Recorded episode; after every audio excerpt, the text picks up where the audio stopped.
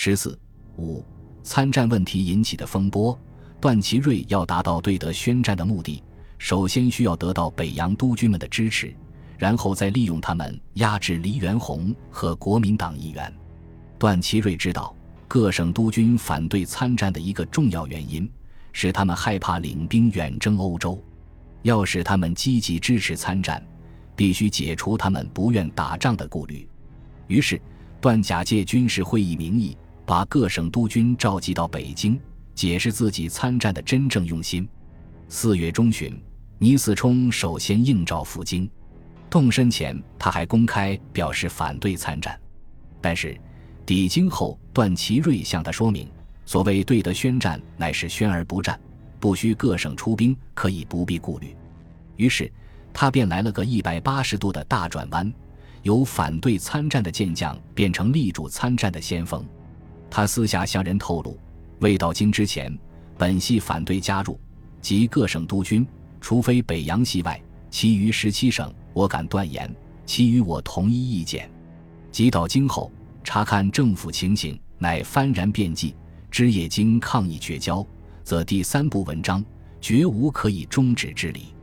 在段祺瑞的督促和倪嗣冲的撺掇下，湖北督军王占元、直隶督军曹锟、山东督军张怀之、江西督军李纯、福建督军李厚基、吉林督军孟恩远、河南督军赵悌、察哈尔都统田中玉和绥远都统蒋彦航先后抵京，其余江苏、黑龙江、奉天、浙江、湖南、甘肃、陕西、云南、贵州等省督军。也都派出代表参加会议。二十五日，段祺瑞亲自主持首次会议，参谋总长王士珍、海军总长程璧光、训练总监张绍曾等也被拉来列席。首次会议即就内阁对德外交方针进行表决。结果，出席会议二十五人，赞成者十七人，依从多数者七人。段的外交方针在北洋督军中获得压倒多数的支持，但是。在北洋督军中，冯国璋的态度始终不明朗。二月，段吉曾派专人向冯解释对德问题的曲折与利害。二十三日，冯入京与段会谈，态度有所转变。三月中旬，冯返回南京，于二十一日密电北洋各省，说：“抵京后，犹记世事可以挽回，自量国力，勿为多事。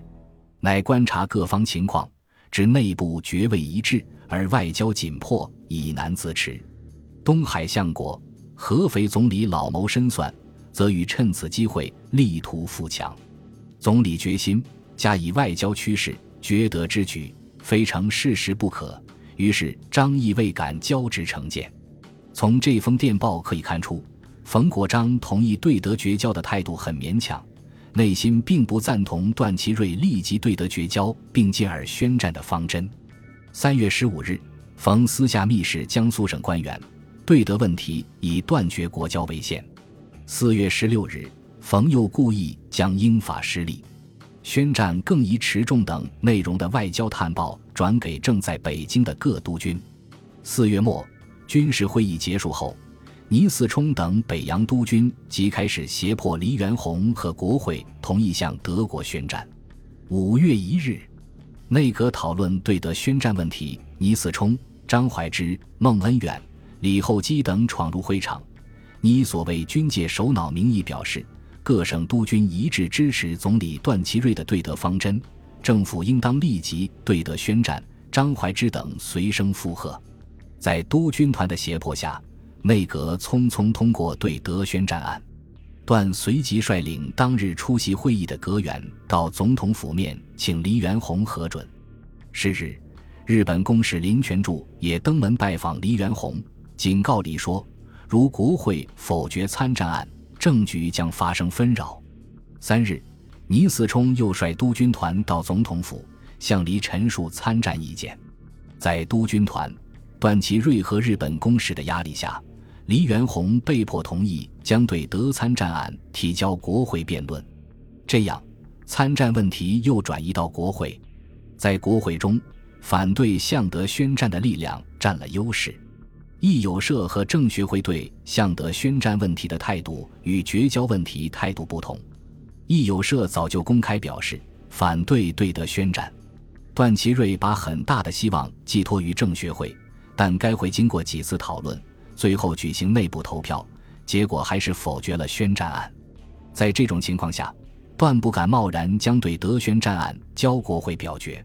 三日，国务院在外交部迎宾馆宴请参众两院议员，段到会演说，略为世界各国皆反对德国，协约国希望中国参战，要求国会合作。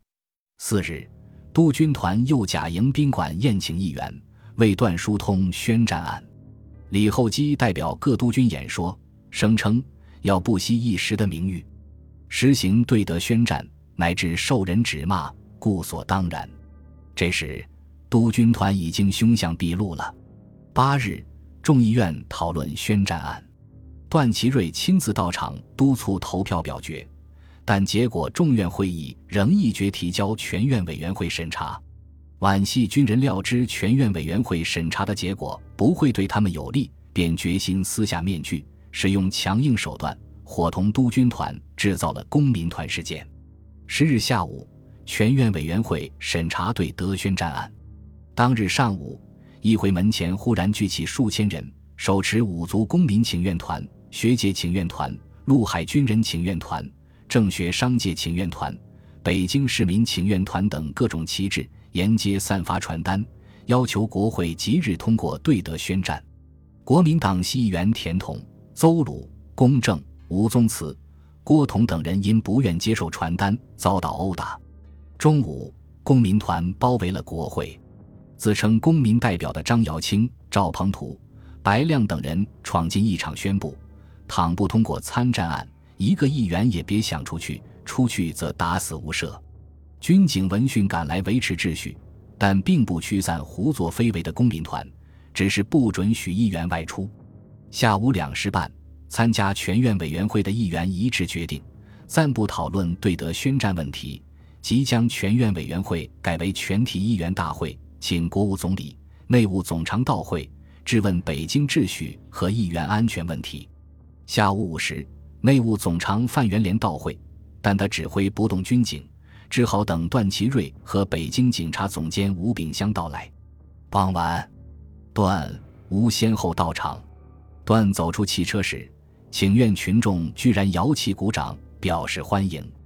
段向议员们表示，对公民请愿事先一切不知，并命令吴到外面解散请愿群众。吴到议场外闻言劝导了一番，根本无效。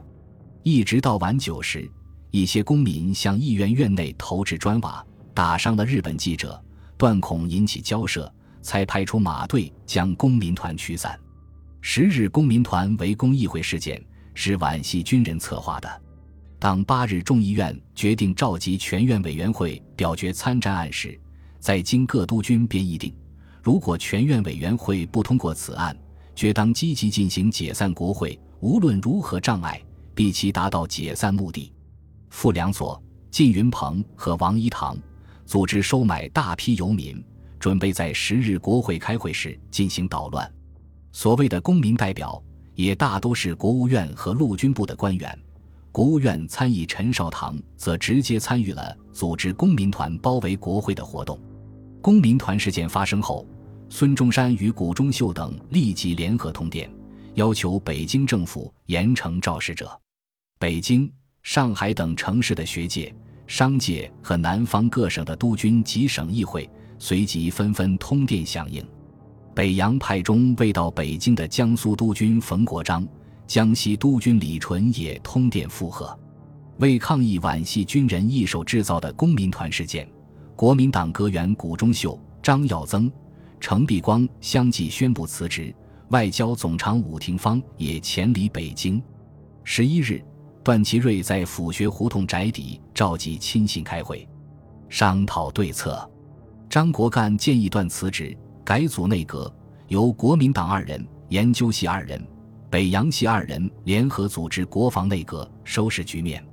段本人最初有些异动，但徐树铮、傅良佐、靳云鹏等极力反对。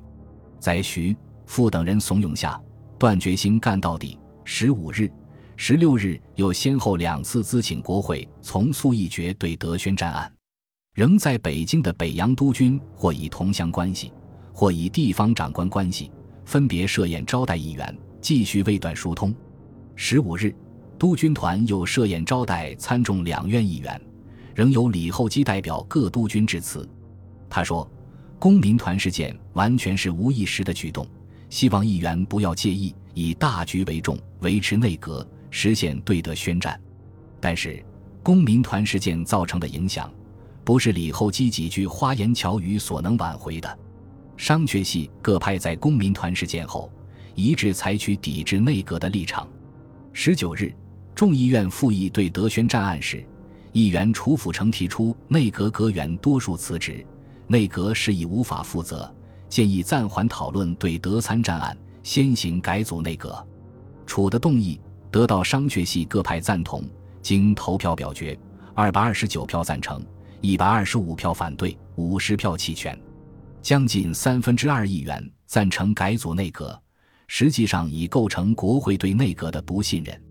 段祺瑞利用公民团胁迫国会未能得手，便决心解散国会。二十一日，督军团在京召开紧急会议，决定采取最后步骤，联名呈请总统解散国会。研究系的骨干分子及中银等参与了督军团的策划。当天，在京的北洋督军和督军代表由孟恩元领衔，据称黎元洪借口宪法会议通过的宪法条文将导致所谓议会专制，陷内阁于颠危之地，要求将参众两院即日解散。先一天即二十日，张勋至电督军团支持解散国会，声称当为诸公后盾。黎元洪无力应付督军团，只好求助于美国公使瑞恩师。是日，瑞恩师到总统府与黎进行长时间密谈，表示允为后盾。二十一日，黎召见督军团领衔呈请解散国会的孟恩远、王占元二人，训诫他们切勿超越宪法行事，对宪法草案有不同意见可商诸国会，并指出时局的症结在内阁，段祺瑞理宜隐退。孟王退出后，将黎的态度转达在京诸督军，督军团密议对策之后，当晚倪嗣冲、王占元、李厚基等直奔徐州，其他人各回任所。黎元洪在召见孟恩元等同时，派遣能训到天津敦请徐世昌进京接替段祺瑞。段得到消息，也委派张国干为代表赴京，请徐世昌接待。结果。徐不仅拒绝出任总理，并表示无意出面调停。二十一日，段祺瑞又亲自登门拜访王世贞，请其代理。王吓得连连作揖，推辞不迭。段请徐、王代理不过是装样子，实际上他根本不想下台。徐世昌、王世贞既不肯接受总理职务，黎元洪即准备以武廷芳暂时代理内阁总理。二十日。离批准程璧光、谷中秀、张耀曾辞职，却留下武廷芳的辞呈未发。段祺瑞深恐黎元洪采取行动，二十二日，他向黎提出补充阁员人选，其中大多是黎平素有好感的人：内务总长夏寿康、司法总长饶汉祥、海军总长汤湘明、财政总长孙宝奇、农商总长庄运宽、交通总长汪大燮。二十二日。当张国干把补充阁员的名单交给黎元洪阅后，黎罢免段祺瑞的决心有些动摇。但是左右亲信提醒他不要中了段祺瑞的缓兵之计。二十三日，黎元洪发布三道命令：第一道命令免去段祺瑞国务总理和陆军总长的职务，特任外交总长武廷芳暂代国务总理；第二道命令委派陆军部次长张时宇暂代陆军总长。第三道命令是委派王世贞为京津一带临时警备总司令，并派江朝宗、陈光远为副司令。同时，黎还通电各省，阐明迫不得已罢免段祺瑞的原因，希望段仍内外一心，共图国事。免段令交付印铸局印行之前，张国干匆匆赶到总统府，劝黎元洪再加考虑。黎表示外交。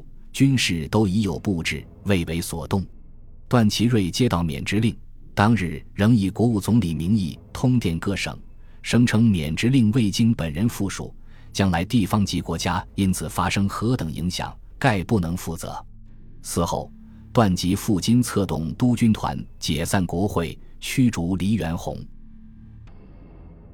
本集播放完毕，感谢您的收听，喜欢请订阅加关注，主页有更多精彩内容。